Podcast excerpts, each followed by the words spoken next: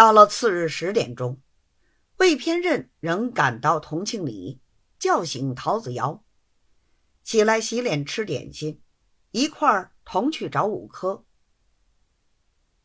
新嫂嫂蓬头赤脚，一定还要亲自替陶子尧打一条辫子，方容他走。当下两个人同到洋行里，裘五科接着着实殷勤。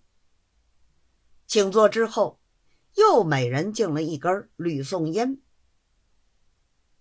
从抽屉里取出账来一看，共是两万二千两归元银子。签字之后，先付一半，又拿合同念给他听。陶子尧是不认得洋文的，由着他念，听上去无甚出入，也无话说。随问偏任：“这个账就这么开吗？昨儿托的事儿怎么？”魏偏任又问裘五科，裘五科道。这个是子翁同我们做毕杭东打的合同，将来银子付清是要重新写过的。陶子尧方才放心，裘五科就同他去见杨东，拉了拉手。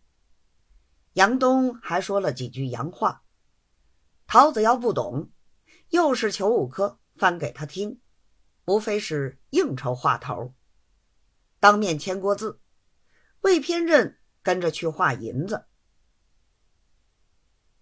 陶子尧一想，号里只存着一万四千多银子，现在画出一万一千两，只剩得三千多两。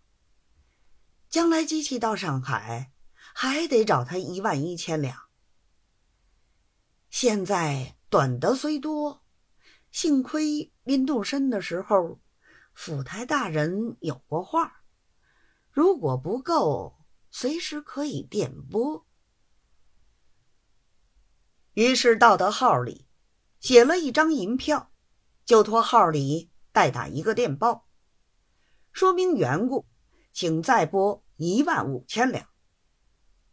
号里朋友拟好电稿，请他过目，无甚说的。两人辞别出去。找到裘五科，交代清爽，取转那一份合同。当天仍到同庆里摆了一个双台，因为裘五科、为偏任两个帮了忙，所以就推他二位坐了上座。